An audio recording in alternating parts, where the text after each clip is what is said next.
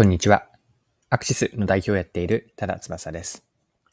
今回のテーマは顧客定義と差別化戦略です。顧客定義と差別化戦略です。面白いと思ったマッサージチェアを取り上げて、マーケティングに学べることを見ていきます。それでは最後までぜひお付き合いください。よろしくお願いします。今回はある記事を読んで面白いと思った話からなんですが、記事のタイトルを言っておくと、進化がすごい。白くて丸いマッサージチェアを生んだ圧倒的な差別化戦略。こちらは IT メディアの記事でした。ではまず記事のリード文そのまま抜粋して読みますね。引用します。最近街にマッサージチェアアンマオが増えている。無重力感覚を歌う機能や包み込むような丸いデザインが印象的なマッサージチェアだ。設置場所は増加を続け、銭湯、温泉などの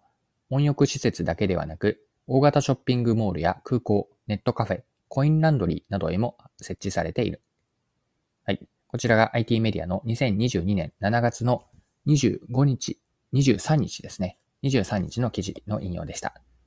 では、このアンマオが生まれた背景について、記事から続けて見ていきましょ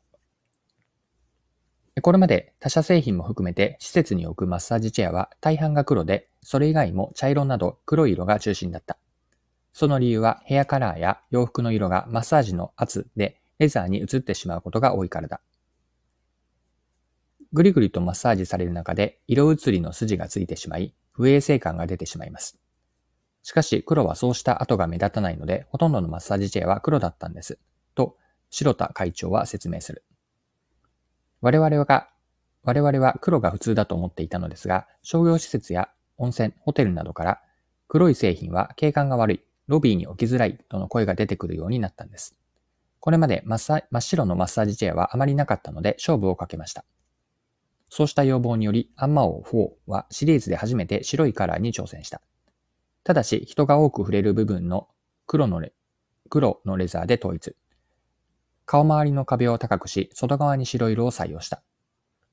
白だったら導入したいという施設もあり、新しい導入にもつながっています。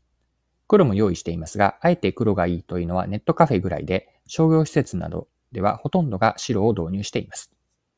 はい。以上が IT メディアの記事からの引用でした。で白色での見た目の設置のしやすさ以外にも、設置企業からのニーズというのは別のところにもあったんです。一部のチェア利用者がマッサージチェアを不適当に占領する問題を解消したいという企業側、設置企業側からの要望だったんですが、この部分についてはまた記事から詳しく見ていきましょう。音声機能も強化した。お金を入れてください。ご利用ありがとうございました。次の方にお譲りくださいといった音声を状況に応じて流すように設定できる。これの機能は提供施設の声から生まれた。これはズバリ居眠り防止機能なんです。ベンチ代わりに使われている。たまり場になるから起きたくないといった声を施設から聞いていました。お客さんからずっと座っている人がいるからどかしてほしいとクレームを受けている施設もあったんです。この機能を使うと座ってお金を入れない場合は15秒や30秒ごとにお金を入れてくださいとアナウンスを続ける設定もできます。すると、なかなか強固なメンタルを持っている方でない限り、居座りはできなくなるわけです。はい、以上が記事です。でマッサージチェアを使う生活者にも、これまでのマッサージチェアには不都合なことがあったんですね。まあ、それは具体的には、周りの人にマッサージ中の自分の顔を見られてしまうという気恥ずかしさ。ここにマッサージチェアの利用者の不都合というか、不満なところがあったんですね。で、えっと、この外から見られたくないという声に応えて、記事ではどのように書かれていたかというと、顔周りを深く包み込むようなデザインに加えて、フェイスフードを備えて、外すと外から、下ろすと外から完全に顔が見えないようなデザインにしていたと。ま、こうした人がまるで個室の中に入り込むようなデザインというのも、他の製品との差別化ポイントになっているというのが書かれていました。フェイスフードをあの下ろしてくると、こう顔が隠れてくるというデザインです。はい。で、ここまで見てきたように、このマッサージチェアのアンマオというのは、設置企業と利用者、まあ、生活者ですね。設置企業と利用者の両方のニーズに対応しているんです。直接のお客さんであるチェアの設置企業だけではなくて、その先のマッサージチェアの利用者、まあ、設置企業にとってのお客さんに当たるわけなんですが、こうした利用者のニーズも汲み取っています。で、改めてこれを考えたときに、結局のところのビジネスの根幹というのは自分たちのお客さんは誰か、これがスターティングポイントだと思うんです。